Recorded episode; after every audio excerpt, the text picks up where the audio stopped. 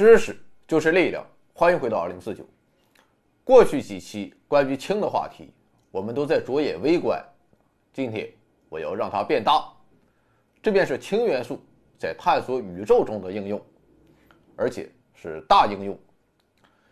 前几天介绍到，早在十九世纪中期，人们就已经知道，可以通过分析太阳和其他恒星的辐射光谱来了解它们的化学组成。进一步的，由化学组成，我们可以为恒星分类，并了解它们的诞生、成长和死亡。可以说，从那时候开始，天文学家们就开始不断的研究更短和更长的波长，以期望从这些辐射中发现新的信息。当我们知道，在可见宇宙中，虽然恒星十分耀眼，但星际气体其实才是这个宇宙。真正的主宰，在这些星际气体中有各种各样的物质，而氢更是毫无疑问的处于统治地位。在这些氢中有极少部分以氢分子的形式存在，还有极少部分被电离以离子形式存在，其余的绝大多数则以单独的氢原子的形式存在。这样的氢便被称为中性氢。所以，要想进一步增进对宇宙的了解，如何对这些中性氢进行探测，就成为了问题的关键。那么，该如何探测呢？换言之，这些氢会为我们提供怎样的信号呢？今天的故事要从1931年开始说起。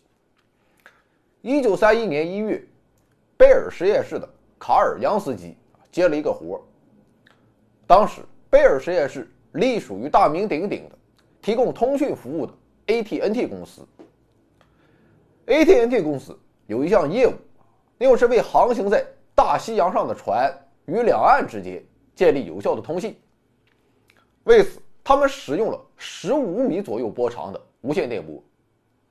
但是在实际应用中，却很是不理想，因为有干扰噪声的存在，通讯质量很是让人抓狂。于是公司便派杨司机啊去查一查这些烦人的噪声到底来源自何处。很快，杨司机便找到了答案。他发现这种噪声事实上有三个来源：一是当地的雷暴，二是远处的雷暴，而第三种则是一种来源不明但却十分稳定的嘶嘶声。这玩意儿它到底是什么呢？在收集了一年数据之后，一九三二年，杨斯基正式对外宣称，这是来源于银河系中心外星球的无线电波。这是人类第一次捕捉到了来自太空的无线电波，射电天文学正由此发端。今天来看，杨斯基其实是十分幸运，因为银河系中心所发射出的大量无线电波，正好在。杨斯基研究的波长范围之内，而且地球大气层也恰好允许这个波长范围内的无线电波通过。另外，当时的太阳也很给力，活动很是活跃，大量的太阳辐射使得地球的电离层充分电离。如果不是如此的话，电离层可能也会阻挡来自银星的无线电波。可以想象。外星球发来无线电波，老百姓那必然是十分激动。于是杨司机就开始到处给人讲演。美国人也把自己的收音机调到一个与杨司机的天线直接相连的电台，然后坐在收音机前，一个个像精神病似的自我陶醉，仿佛正在聆听外星人的歌声。不过，与民间的热烈反应形成鲜明对比的是，学术界。却对杨司机的发现表现得很是冷淡。究其原因有两方面：首先，当时缺乏精确检测无线电波的设备，直到二战之后，这种情况才得到改善；其次，科学家认为，杨司机检测到的噪声啊，其实就是一个范围内不同波长微波信号的混合，这东西与白噪声一样，没有什么研究价值和实际意义。但是科学家的态度啊，马上就来了一个一百八十度的大转弯。二战结束前夕，荷兰天文学家、大气光学三巨头之一的亨德里克·范德胡斯特，在理论上做出预测：宇宙中的这些氢原子会发出一种二十一厘米波长的无线电波，这被称为中性氢二十一厘米谱线。至于为什么会如此，我上网好一顿查，实在是没看懂，就连装懂都没法装，那就交给科普圈中的量子力学专家吧，咱就略过。反正事儿啊就是这么个事儿，也就是说，只要探测到中性氢二十一厘米谱线，天文学家就可以以此为突破口，进一步加深对宇宙的了解。于是几年之后，荷兰天文学家们开始准备做实验，不幸的是。一场大火毁掉了实验设备，就这样，他们失去了第一个发现二十一厘米谱线的机会。而与此同时，美国物理学家爱德华·珀塞尔与他的研究生尤恩也开启了相同的实验。不过，虽然身为哈佛大学的物理学家，但珀塞尔的经费却十分有限，哈佛大学只给他的研究拨了五百美元。五百美元也行，蚂蚱虽小，那也是肉。于是珀塞尔就用这五百美元，在一九五一年建造了一个喇叭模样的胶合板天线。接下来要做的事情就是等待。没有人知道有多少个夜晚，珀塞尔是守在天线旁无法入眠。事实上，有时候珀塞尔与尤恩都打算放弃了。不过这个爷俩还挺乐观。既然找不到，那可能就不存在什么二十一厘米谱线。我们不妨多搜集点证据，来推翻范德胡斯特的预测啊，这也算是一个成就。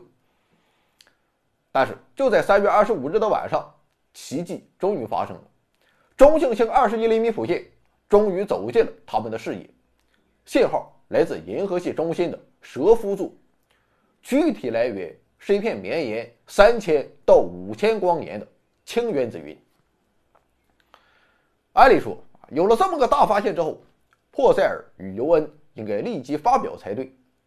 但是珀塞尔这个人非常谨慎，直到荷兰与澳大利亚的研究小组也确认这一结果之后，一九五一年九月一日，这三个小组才在《自然》杂志上啊正式的来了一个三连。可能就是因为人太多了，珀塞尔与尤恩就这样与诺贝尔奖擦肩而过了。当然了，还有一种说法是，珀塞尔这个人非常 nice，他愿意等别人，与别人一同分享。谁又知道呢？反正我觉得，日后说是可以这么说，没毛病。总之，不论是谁发现中性氢二十一厘米谱线的现身，都使得天文学家们。增进了对宇宙的了解。就比如说银河系的形状啊，我们一直都是不识庐山真面目，原因就在于星际气体遮挡住了可见光。但是这下就妥了，通过中性氢二十一厘米谱线，人们终于了解了银河系的形状，特别是了解了主要由星际气体所构成的银河系悬臂，而且通过多普勒效应。天文学家也精确地测定出了银河系悬臂的运动速度，而在银河系搞定之后，中性氢二十一厘米谱线也在其他星系的认识上大展身手。当然了，二十一厘米谱线的发现其实只是一个开始。在此之后，天文学家又发现了宇宙中许许多多的分子。一九六九年，水分子与氨被发现，同年第一个有机分子。甲醛也被发现，在荒凉的宇宙空间中，竟然存在着三原子和四原子分子，实在是有点出人意料。而到一九七零年时，天文学家已经知晓，整个化学领域，其实在黑暗的宇宙中都十分活跃。一九九四年，第一个氨基酸分子乙氨酸被发现，作为地球生命的基本组成成分，乙氨酸的发现。无疑又给人类带来了极大惊喜。随着宇宙探索的不断深入，现在我们已经可以明确的知道，氢原子在宇宙中无处不在，只要这些原子是电中性的，它们就有可能发射出二十一厘米波长的无线电波。平均来看，一个氢原子每一百三十三年会发射出一个二十一厘米波长光子。如果每立方厘米的宇宙空间中有一个氢原子，那么每年每立方米的空间中就会发出六十次这种氢原子特征信号。这些无线电波中的一部分是向地球发射的，所以当我们选择聆听时，我们就会收到那氢原子所告诉我们的宇宙的迷人音符。回到二零四九微信订阅号已全面升级，微信搜索“回到二零四九”或 “back to 二零四九”，阅读节目文本，还有更多惊喜，精神的、物质的，还有你懂的。